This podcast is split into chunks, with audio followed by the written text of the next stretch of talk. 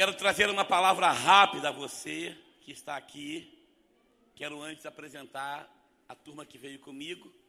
Minha esposa, a pastora Aninha, chegou direto. Você vê que o pastor Marcelo, né, a Mônica, a Daphne e todo esse time aí, né? Pastora Cira, a Cátia, toda a sua família. É, a moral que vocês têm, né? Chegou direto lá da Europa para aterrizar aqui hoje, aqui. Teve ontem, passou rapidinho lá na igreja veio para cá e estamos aqui felizes, estamos acompanhados do pastor Cláudio e da Larissa, que sábado agora, pastor Marcelo, pastor Assir, pastor Renato, os pastores todos, pastor Roberto, estão convidados a estar conosco na consagração da Larissa em pastora Larissa. Pode aplaudir o Senhor, amém? Estamos consagrando três, três pastores no sábado. E a Larissa vai pastorear as famílias ao lado do pastor Claudinho, que é o nosso querido pastorzão de família. Juntos também está ali a pastora Wanda, que é a pastora de formação da liderança. Então, todo líder de nossa igreja passa naturalmente por essa é, pastoreio, por esse cuidado e, sobretudo, pelo aperfeiçoamento que o Espírito Santo gera na pessoa por meio do ministério da pastora Wanda. Está o Eric aqui, que é filho da pastora Wanda. Cadê o Joninhas? Está ali também, Joninhas Batera. São músicos do Ministério de Louvor. O Eric lidera conosco lá, o nosso Ministério de Louvor. E lá atrás está a Bia, minha filha, com a Valentina, minha netinha. Aleluia. Estão aqui, daqui a pouco ela vem para cá, para frente. E conosco, né, conduzindo essa turma, está Cláudio Duarte. Fica de pé, Januário, fica de pé, Januário, fica de pé, Januário. Amém. Andar com Cláudio Duarte é para qualquer um. Você pode aplaudir o Senhor. Aí, olha aí que benção aí, ó. O Janu gosta, o Janu gosta. Quando fala assim, Janu me leva lá, rodo... lá, lá na, na, na, rodoviária, ele não gosta não. O Cláudio Duarte não vai estar na rodoviária, né? Mas me leva lá no aeroporto, ela vai o Janu. Não, não, não tira foto não. Gente querida, vamos, vamos investir esse tempo naquilo que Deus tem a falar para nós, amém? Eu tenho certeza que Deus tem algo muito especial para esta igreja, porque existem coisas que Deus dá a todos e existem coisas que Deus revela a alguns. Deus não tem filhos prediletos, mas Ele valoriza os filhos que são íntimos. E uma igreja íntima de Deus é aquela igreja que tem filhos que são íntimos de Deus. Quem aqui é íntimo do Pai aqui? Levanta a mão bem alto assim. Aleluia. Eu quero pedir que você abra a sua Bíblia em Apocalipse, no capítulo 3, versículo 7 em diante. Pastora Wanda pregou esses dias um sermão lá sobre as sete igrejas, num único sermão, um sermãozaço, nos abençoou poderosamente. Quando o pastor Marcelo me convidou para estar aqui nessas semanas de liberações proféticas. Deus me deu esta palavra para esta igreja. E enquanto eu preparava o sermão, eu falei, poxa, eu queria pregar esse sermão lá na nossa igreja. Mas o Senhor falou comigo: esse sermão não é para a sua igreja, esse sermão é para memorial. Então é exclusivo, porque aquilo que Deus quer falar aqui pode ser que não seja aquilo que Deus quer falar lá. Ainda que eu queira liberar sobre a minha igreja, essa palavra, Deus falou para o meu coração, esta palavra é uma palavra para a igreja memorial em Jardim Catarina. Amém? Você recebe essa palavra aí, amém? amém? Ao anjo da igreja em Filadélfia escreve: Estas coisas diz o santo e verdadeiro, aquele que tem a chave de Davi, que abre e ninguém fechará, e que fecha, e que ninguém abrirá. Eu conheço as tuas obras, eis que tenho posto diante de ti uma porta aberta, a qual ninguém pode fechar, que tens pouca força, entretanto, guardastes a minha palavra e não negastes o meu nome.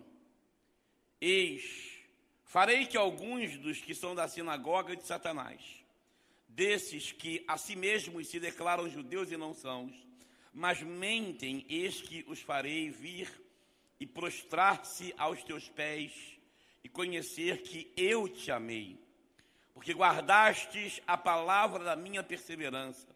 Também eu guardarei da hora da provação que há de vir sobre o mundo inteiro, para experimentar os que habitam sobre a terra. Venho sem demora, conserva o que tens, para que ninguém tome a tua coroa. Ao vencedor, faloei coluna do santuário do meu Deus, e daí jamais sairá Gravarei sobre ele o nome do meu Deus, o nome da cidade do meu Deus, a nova Jerusalém que desce do céu, vindo da parte do meu Deus, e o meu novo nome. Quem tem ouvidos, ouça o que o Espírito diz às igrejas. Amém, queridos? Aos olhos do mundo, talvez Jardim Catarina passe uma ideia errada daquilo que de fato ela é. Como a pastora Aninha orou aqui, muitas vezes as pessoas ouvem notícias que não correspondem àquilo que de fato Deus sonhou e gerou para este lugar, porque este lugar pertence ao Senhor, amém, irmãos? A igreja do Senhor está aqui para lembrar-nos que Deus tem o controle e é soberano em todos os lugares e é soberano a todas as coisas. Filadélfia foi fundada por Átalo II, colono de Pérgamo, e ela foi fundada aproximadamente no ano 159 a.C. Ela era como uma porta do correio imperial. Era a porta do Oriente. A cidade de muitas oportunidades. Ela recebe esse nome Filos Delfos, por causa de Eumenes, que era irmão de Átalo II. Átalo II amava muito seu irmão, era alguém que ele tinha por especial amor. Então ele dá esse nome à cidade, é a cidade do amor entre irmãos, Filos e Delfos. A ideia de Filadélfia é dar honra a um homem, mas Deus tinha um propósito para aquele lugar, para aquela igreja para aquela cidade. E aí eu penso algumas questões importantes. Jesus não apenas conhece a igreja, mas conhece a cidade aonde a igreja está inserida. Amém, irmãos? Jesus não apenas conhece a memorial, mas Jesus tem mapeada na sua mão todas as ruas, vielas, becos desse lugar, porque ele conhece o lugar aonde ele planta a sua igreja.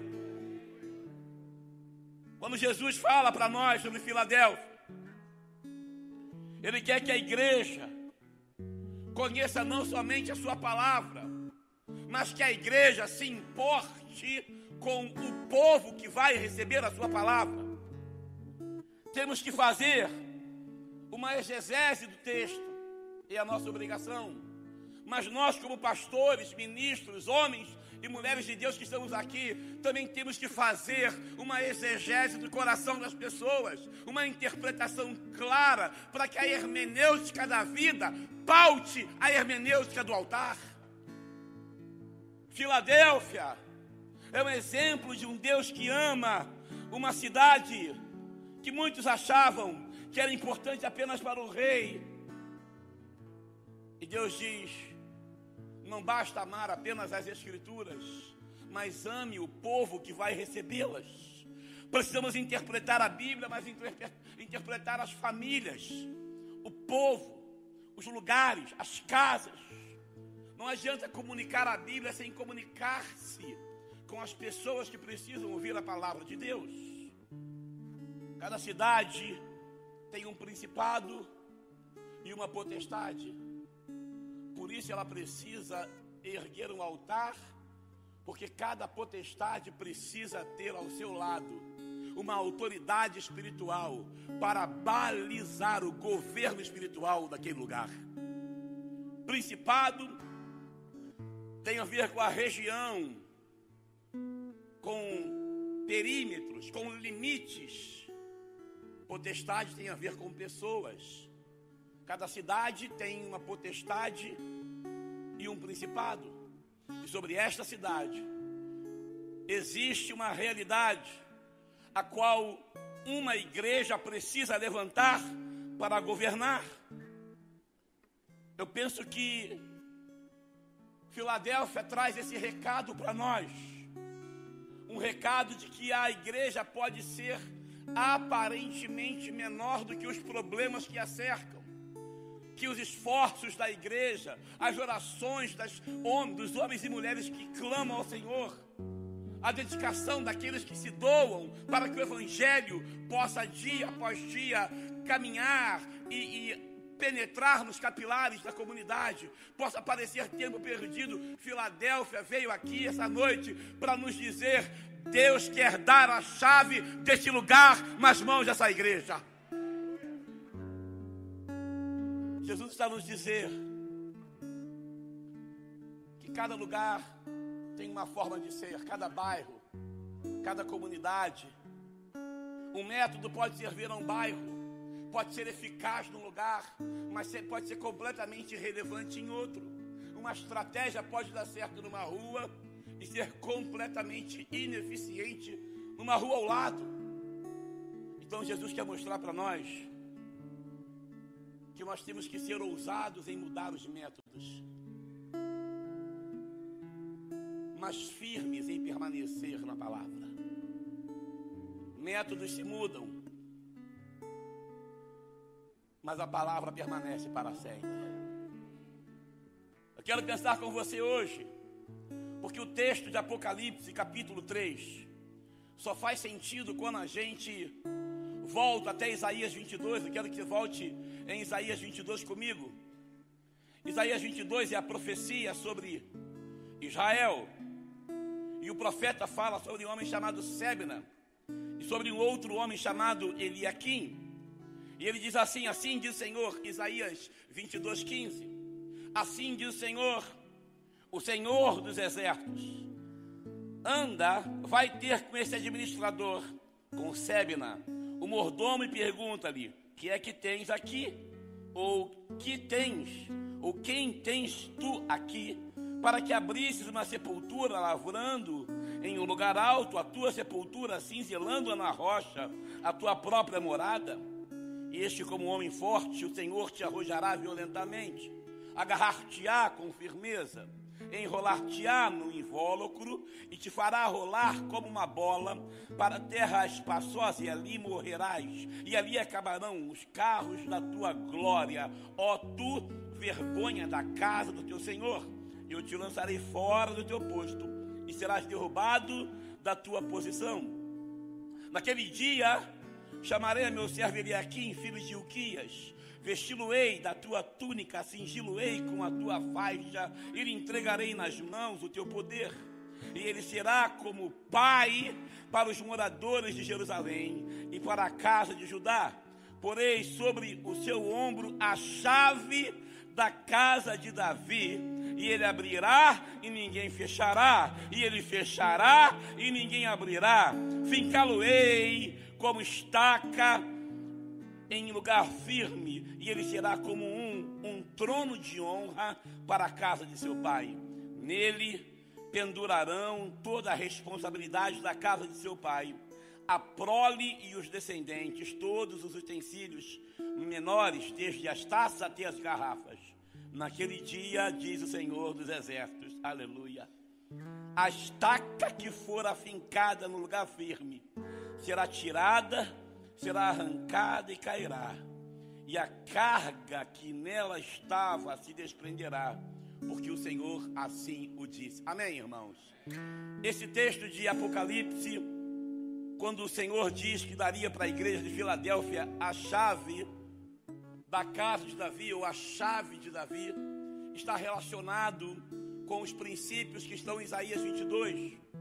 E nós precisamos entender o que Deus está falando em Apocalipse, usando como fundo, como base, Isaías 22. Assim a gente vai compreendendo aquilo que Deus quer falar com cada um de nós aqui na memorial esta noite. A primeira chave que Deus vai dar a esta igreja, a igreja memorial e Jardim Catarina, é a chave da continuidade. Diga assim: Deus nos fez. Diga assim: Deus nos fez para continuar. Diga assim: Deus me fez para permanecer.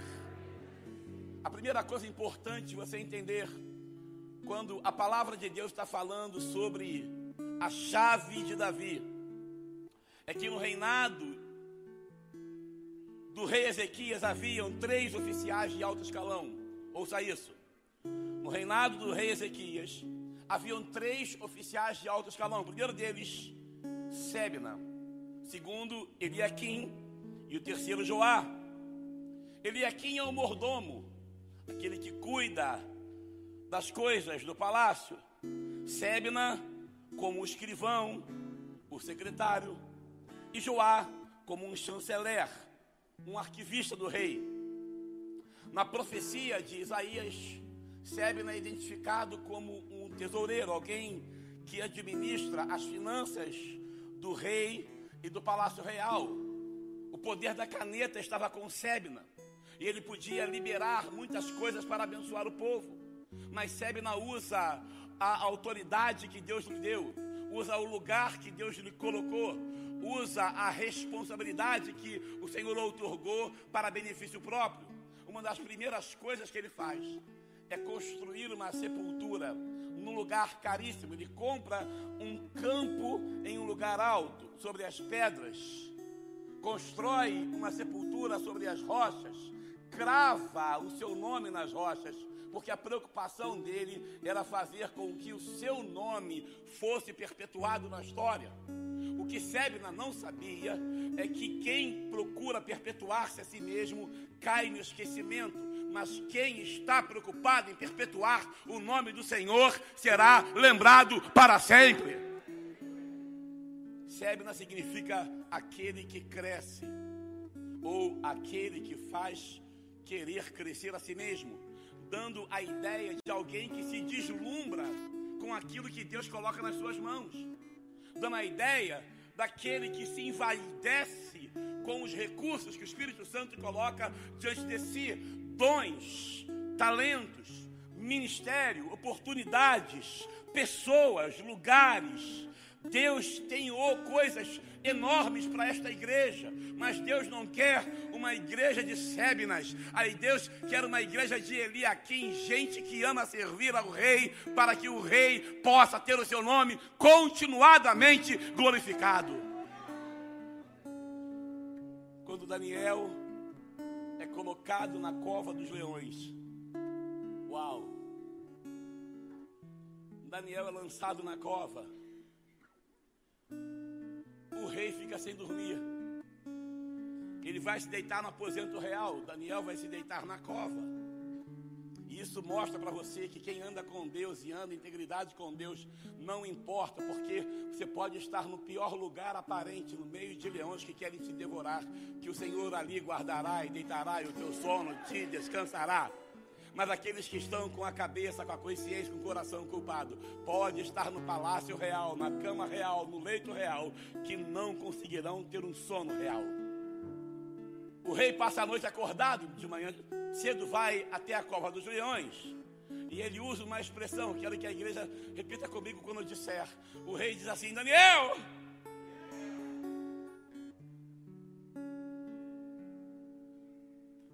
o rei diz assim: Daniel, Daniel, o Deus a quem tu serves, diga bem forte assim: continuadamente será que Ele te lavou, te guardou e te livrou da boca dos leões?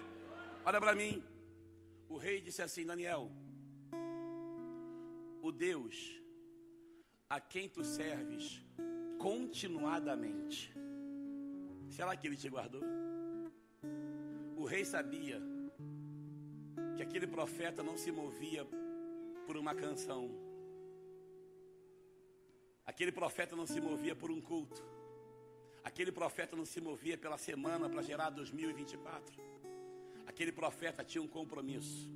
Eu vivo para que a minha vida seja o alicerce da história futura de Deus na terra.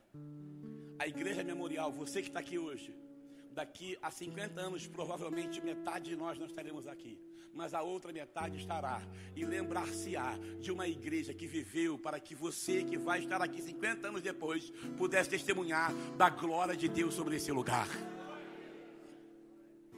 Sebna é a representação daqueles que usam a chave do jeito errado. Eliakim é o homem que entendeu que viver é servir e que servir é viver. Eliakim tem na origem do seu nome, meu Deus levanta. É um homem que todas as manhãs se levantava e trazia a memória que quem o colocava de pé era o Senhor. E quem tem por nome, meu Deus, levanta, é aquele que aprende a colocar e a cultivar no seu coração um coração cheio da graça de Deus, cheio de gratidão. Ele aqui é chamado pelo Senhor de meu servo e torna-se um administrador muito diferente de Sebna. Ele aqui também passa a ser chamado de pai, porque aquele que serve ao outro revela que tem em si um espírito de paternidade. Paternidade não é o exercício da ordem, mas paternidade é o ministério do servir em amor, aquele a quem Deus nos manda cuidar. A primeira coisa que eu vim falar aqui essa noite, que o desafio da memorial não é crescer, porque não é a estratégia que faz crescer. A Bíblia diz que é Deus que dá o crescimento. Mas o desafio da memorial, ela está recebendo hoje a chave da continuidade. Aquilo que ela começar, ela vai terminar. Aquilo que ela vai empreender, Deus vai abençoar. É a chave do discipulado, é a chave do cuidado de vidas, é a chave que salva, que faz crescer, mas que consolida, que permanece, que estabelece. Deus veio aqui essa noite dizer: a chave de Davi é a chave da continuidade. Quem está discipulando alguém aqui essa noite? Levanta a mão. Uau! Quem está sendo discipulado por alguém aqui essa noite? Levanta a mão. Agora, quem quer assumir para 24 um desafio, pastor? Quero aprender a cuidar de pessoas. Eu quero ser aquele que vai estabelecer as pessoas. Eu quero sobre a minha vida o espírito de Eliakim, a excelência daquele que cuida, um espírito de paternidade, de amor, de santidade, de justiça, de bondade, aquele que se preocupa com quem chega, não apenas aqueles que olham para os números, não apenas aqueles que contam as cadeiras cheias ou vazias, mas aqueles que se importam com quem senta em cada lugar, aqueles que olham para o coração daqueles que estão às vezes rindo, às vezes chorando, sabe? A igreja de Atos, lá no capítulo 4, verso 32, eles diziam que cada um entregava e servia ao outro segundo as suas necessidades. Como eu posso servir alguém segundo as necessidades dele? Porque a igreja de Atos olhava para pessoas. A igreja de Atos conhecia as pessoas. A igreja de Atos se importava com as pessoas. A igreja de Atos tinha um compromisso. Aquele que entrava descalço tinha que sair calçado. Aquele que entrava nu tinha que sair vestido. Aquele que entrava em conflitos tinha que sair em paz. Aquele que entrava perdido tinha que ser achado. Aquele que estava morto tinha que reviver. Deus quer liberar uma chave nessa noite. A primeira chave é a chave da continuidade. E o paradigma é o discipulado. Diga comigo assim: ergue tua mão, ergue tua mão bem alto. Diga assim: Deus está liberando a chave da continuidade. Diga assim: o paradigma é o discipulado. Primeiro aspecto, a chave de Davi, que está sobre esta igreja, é a chave do discipulado. É a chave que faz a gente continuar. É a chave que faz a gente se importar não apenas com crescer, mas com permanecer, com consolidar. Mas há uma segunda chave, que é a chave da oportunidade. Filadélfia era essa cidade que tinha muitas oportunidades. E o nosso Deus é o Deus que transforma desafios em oportunidades. É o Deus que pega uma situação difícil e transforma numa situação contrária. Por isso é que ele diz: a porta que eu abro, ninguém fecha. Que coisa interessante. Se você ler comigo, a palavra de Deus diz em Atos capítulo 14, versículo 27. Perceba que toda vez que a palavra de Deus diz e usa a palavra-chave no Novo Testamento, ele está falando de oportunidades. Olha o que diz Atos capítulo 14, versículo 27, diz assim: Ali chegados, reunido a igreja, relataram quantas coisas fizera Deus com eles e como abrira aos gentios a porta da fé. Quando as pessoas falarem desta igreja nas suas casas, quando as pessoas contarem seus testemunhos em muitos lugares, vão dizer: aquela igreja foi a porta de salvação para a minha vida. Aquela igreja abriu a porta de restauração para o meu casamento. Aquela igreja foi a porta que meu filho entrou morto e saiu vivo. Que meu casamento foi quebrado e foi restaurado. É isso que Deus quer que você saiba. A segunda chave que Deus está te dando é a chave das oportunidades.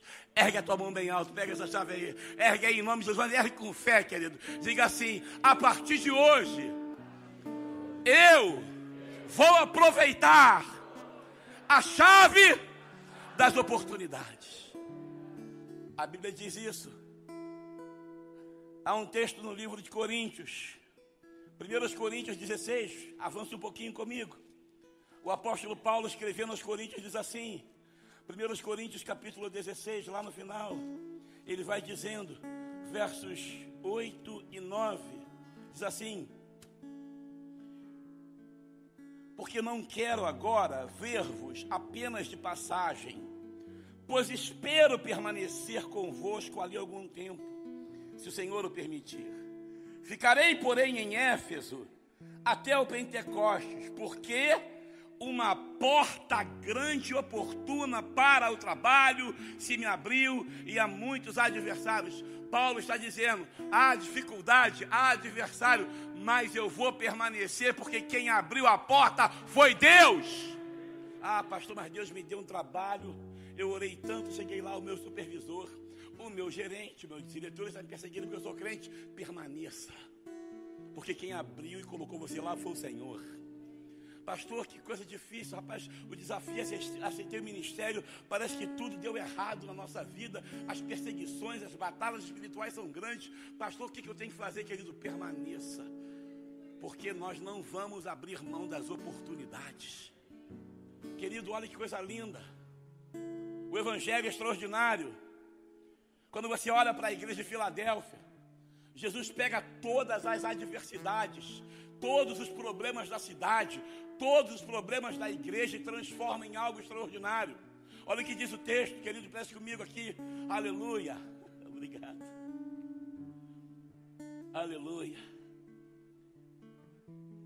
Há três aspectos em Filadélfia. O primeiro deles, o aspecto cultural. Filadélfia foi fundada para ser a embaixadora da cultura grega. Filadélfia era uma cidade missionária por excelência, porque como ela era o império, a porta do império, a cidade dos correios, quem passasse ali carregaria consigo a cultura. Quem tivesse o contato com Filadélfia sairia de lá e nunca mais seria a mesma pessoa. Jesus olha para aquela igreja e diz: Ei, vocês estão no lugar onde as pessoas estão acreditando que foram colocadas aqui para a implantação de uma nova mentalidade e dos sofismas de uma cultura pagã e perdida. Mas eu coloquei você aqui porque a cultura que vai ser explanada, pregada e levada é o Evangelho. Então ele usa o aspecto cultural para poder dizer: eu, através da minha igreja, posso transformar a cultura de uma cidade. E isso é poderoso, irmão. Nós temos que ter essa perspectiva. Nós temos que ter esse olhar. O quanto a cultura de São Gonçalo pode mudar por causa da igreja. Não devemos apenas trazer as pessoas para o culto, mas devemos levar a chama do culto em cada casa, em cada lugar, em cada estabelecimento. Precisamos levar para as sete esferas, sabe, transformação social, aquilo que Deus tem liberado nesta igreja. A segunda coisa é que Filadélfia tinha um problema, achei engraçado, porque ele me contou algo parecido com aquilo que eu estava estudando sem que ela soubesse. Ela disse agora que estava em Roma, e Roma tem a cidade alta e a cidade baixa, a cidade alta é a cidade moderna, em construção, os prédios novos.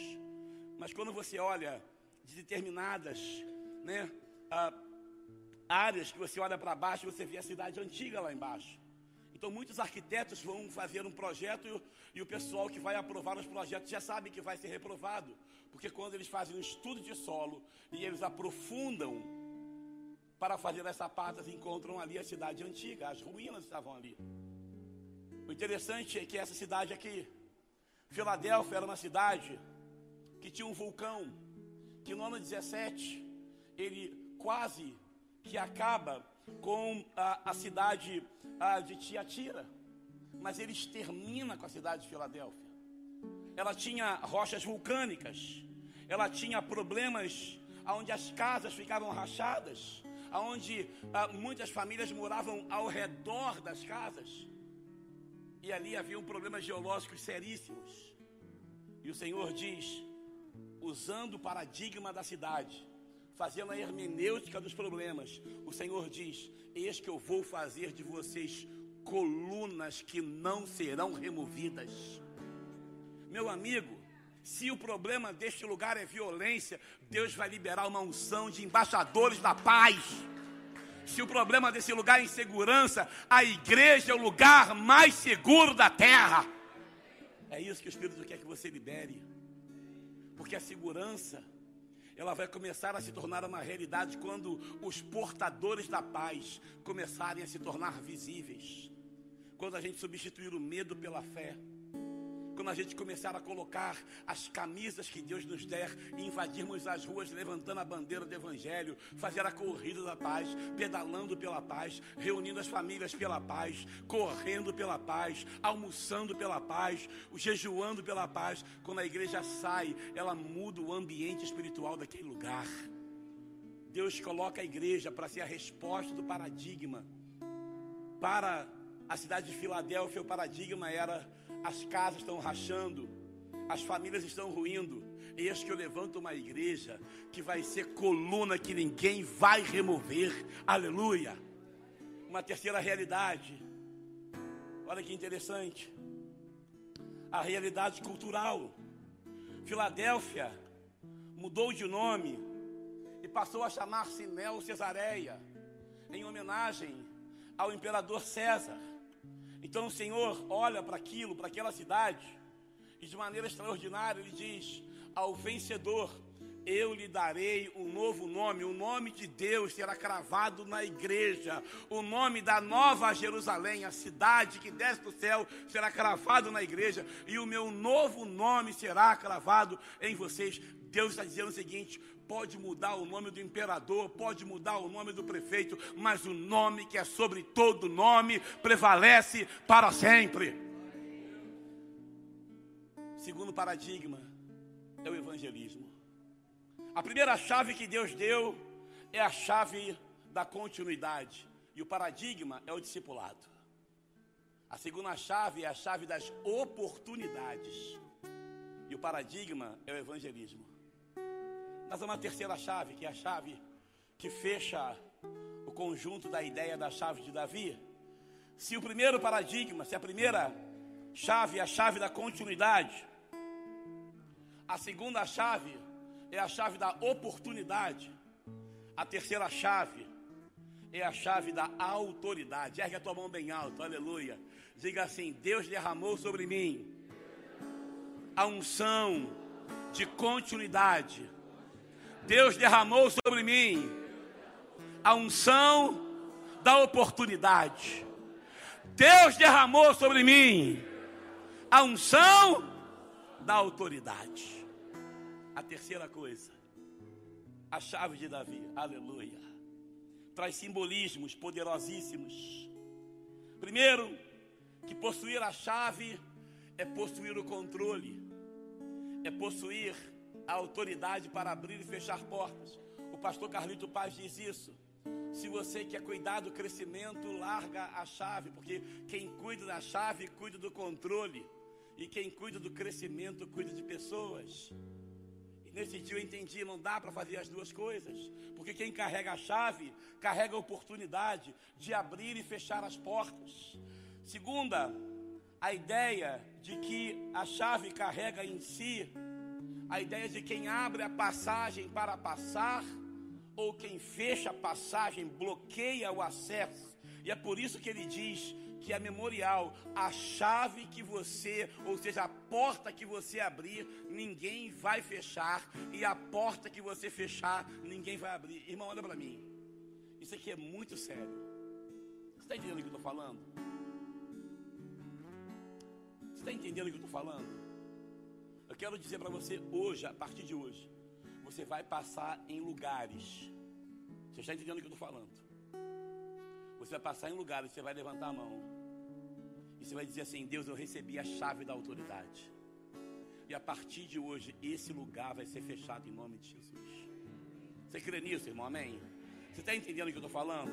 Eu estou sendo claro. Você vai passar em alguns lugares. E você vai levantar a mão. Vai dizer: Deus, a partir de hoje eu declaro que essa porta vai se abrir para a minha igreja. A partir de hoje eu declaro que a minha igreja vai abrir um trabalho social. A partir de hoje, minha igreja vai abrir um trabalho de capelania.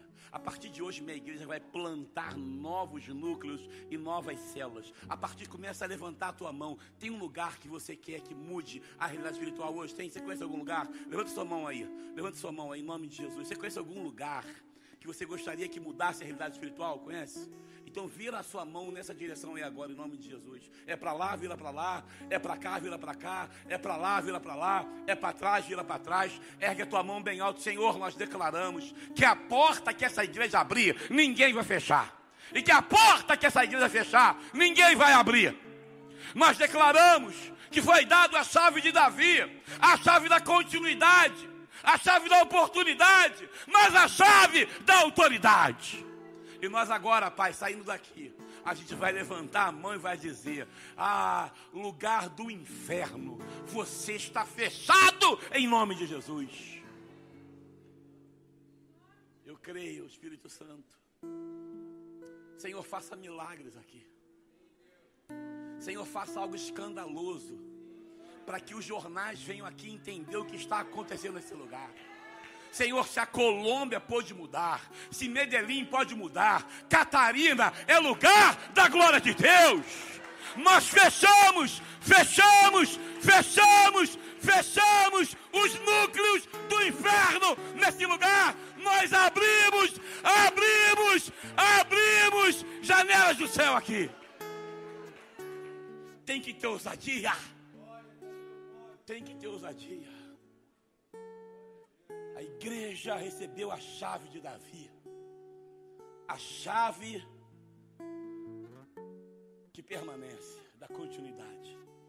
Recebeu a chave da oportunidade. Mas ela recebe também a chave da autoridade. Eu quero fechar minha palavra aqui agora com você. Dizer que a maior chave que essa igreja tem é o nome de Jesus. A palavra do Senhor diz isso em Filipenses que não há outro nome dado entre os homens, Timóteo, é, que não há outro nome dado entre os homens, pelo qual importa que sejamos salvos. Em Filipenses diz que o nome é sobre todo nome, ao qual todo joelho se dobrará e toda língua confessará que Jesus Cristo é o Senhor. A palavra de Deus diz que Ele tem a chave da morte do inferno, aleluia. Ou seja, o diabo não tem autoridade nenhuma sobre a tua casa. O inimigo não tem autoridade nenhuma. Por quê, pastor? Porque o diabo foi criado.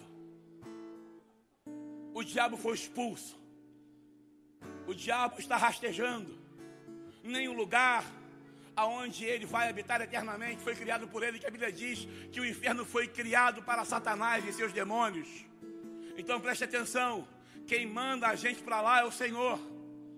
A Bíblia diz: Eu sou o Alfa e o Ômega, e eu tenho as chaves da morte e do inferno. Então, quem muda a realidade da morte para a vida é o Senhor. Quem muda a realidade do inferno para o céu é o Senhor. A igreja precisa tomar posse dessa autoridade e declarar: Eu recebo a autoridade do meu Senhor. Jesus disse para Pedro: Pedro, sobre esta tua palavra, eu vou erguer a minha igreja e eu te darei as chaves. Diga comigo assim: Deus nos deu as chaves. Irmão, pega a tua chave aí em nome de Jesus. Deus te deu a tua chave. Diga assim: o que eu ligar na terra vai ser ligado no céu, e o que eu desligar na terra vai ser desligado no céu. Diga assim, crendo: o que eu ligar na terra vai ser ligado no céu, e o que eu desligar na terra vai ser desligado no céu. Eu tenho a chave de Davi para memorial. Eu quero terminar essa noite orando com você. Preste atenção aqui, querido.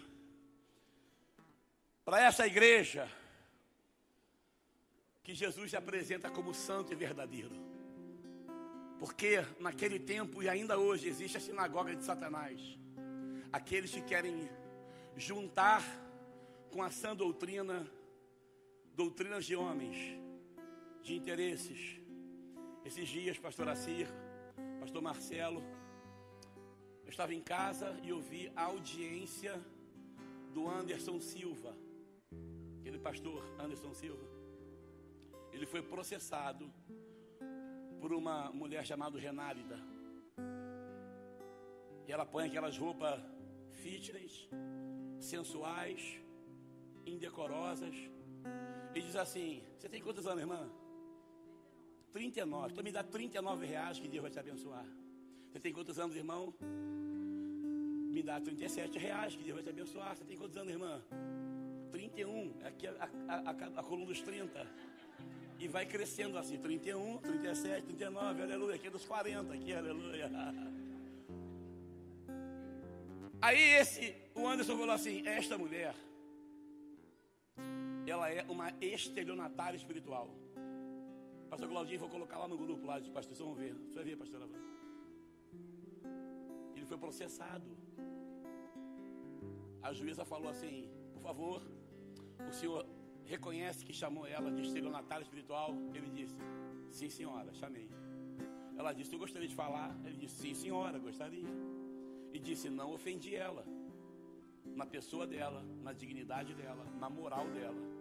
Mas assim como o objeto de um juiz é o saber jurídico, o objeto de um pastor é o saber teológico. E o que ela está fazendo, Deus não disse, Jesus não disse e a Bíblia não disse. Cabe a mim, como pastor, proteger o Evangelho e a doutrina. Se eu tiver que pagar por isso, que sobre mim Deus permita que venham as consequências. Mas eu reafirmo, ela é uma estelionatária espiritual. Uau! Cara, como eu gostei disso, cara. Ei, a tendência desse mundo, esse tempo. A Aninha esteve lá, a primeira coisa que eu perguntei para ela, meu amor, como foi estar lá na, no Coliseu? Ela disse, Vlad, Roma tem cheiro de morte. Há um ambiente espiritual sobre a França, outro completamente diferente sobre a Itália, sobre Roma. um ambiente de dor, um ambiente estranho, não dá para definir, é espiritual. Ei, olha para mim. Se nós moramos aqui nesse lugar, somos nós que fazemos o ambiente desse lugar. Nós temos uma autoridade que não tomamos posse nós temos uma ousadia que está aguardando ser ativada pelo Espírito Santo. Sabe, eu creio que Deus colocou dentro de nós sementes.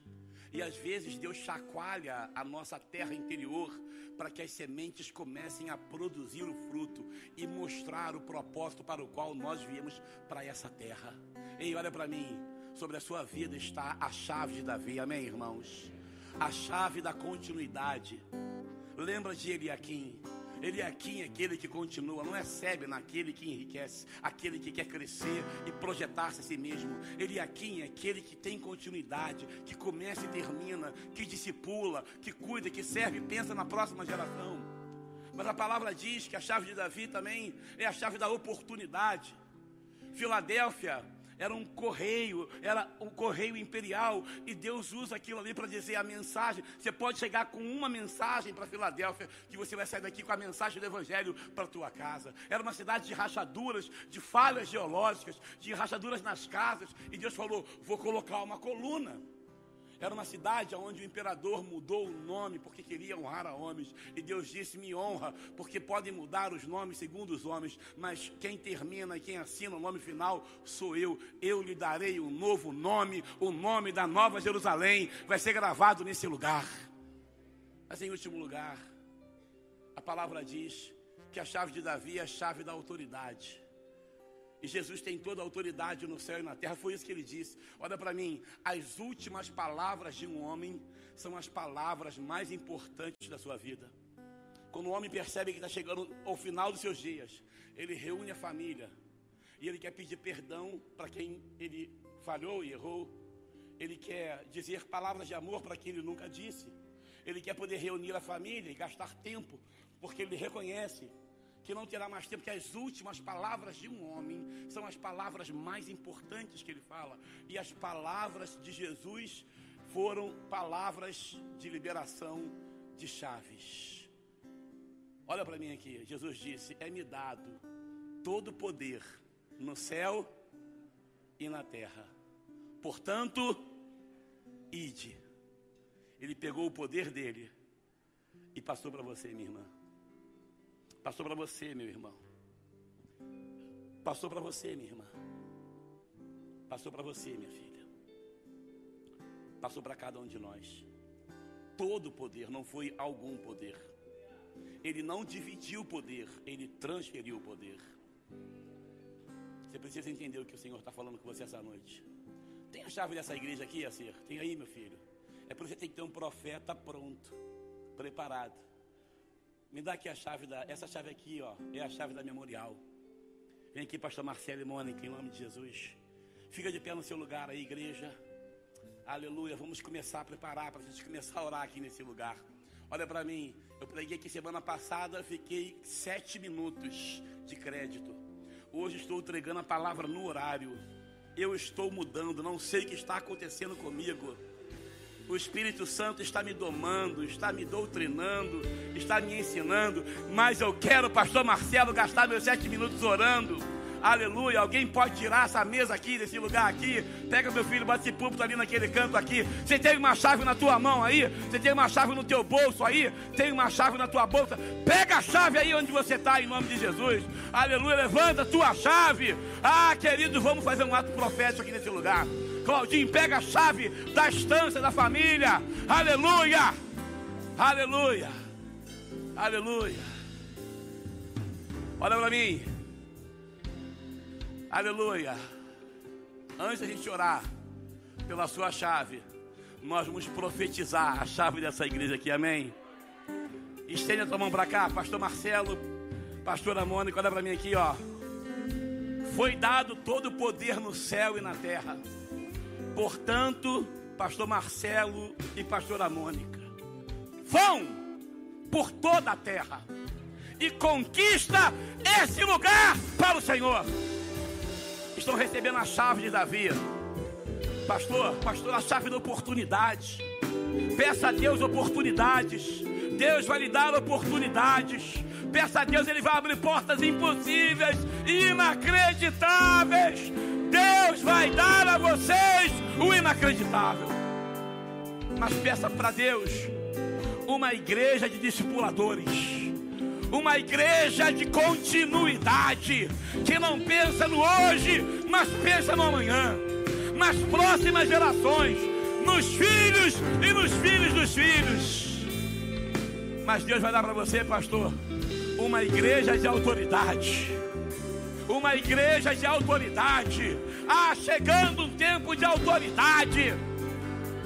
Ah, memorial, ergue a tua mão aqui. Pega aqui, meu pastor. Pega aqui, Mônica. Vamos orar. Pai, nós levantamos um altar, declarando que aqui está a chave de Davi, a chave da continuidade. Esse ministério não vai acabar, essa visão vai se perpetuar, e aquilo que começou, Deus vai terminar. Meu Deus, Adeus. Liberamos também uma palavra de oportunidades. Espírito Santo, mostra os tesouros ocultos de São Gonçalo, lugares aonde portas serão abertas. Ah, Deus, lugares aonde portas serão fechadas. Mas o teu filho vai passar nessas ruas e ele vai levantar as mãos e aquele lugar vai fechar. Porque os becos do inferno não têm autoridade contra a igreja de Jesus. Mas Deus, eu declaro, em nome de Jesus, tipo de autoridade renovada, de honra, de suporte, de apoio, de colheita, de prosperidade, aonde teu filho vai poder viver tudo aquilo que um dia o Senhor gerou no seu coração, porque aquele que promete é fiel. Nós abençoamos, ó Deus, a casa e declaramos sobre a Igreja Memorial de Jardim Catarina está a chave de Davi. Aleluia! Aleluia! Bota a tua mão para o diga assim: sobre a minha igreja, sobre a minha igreja está a chave de Davi.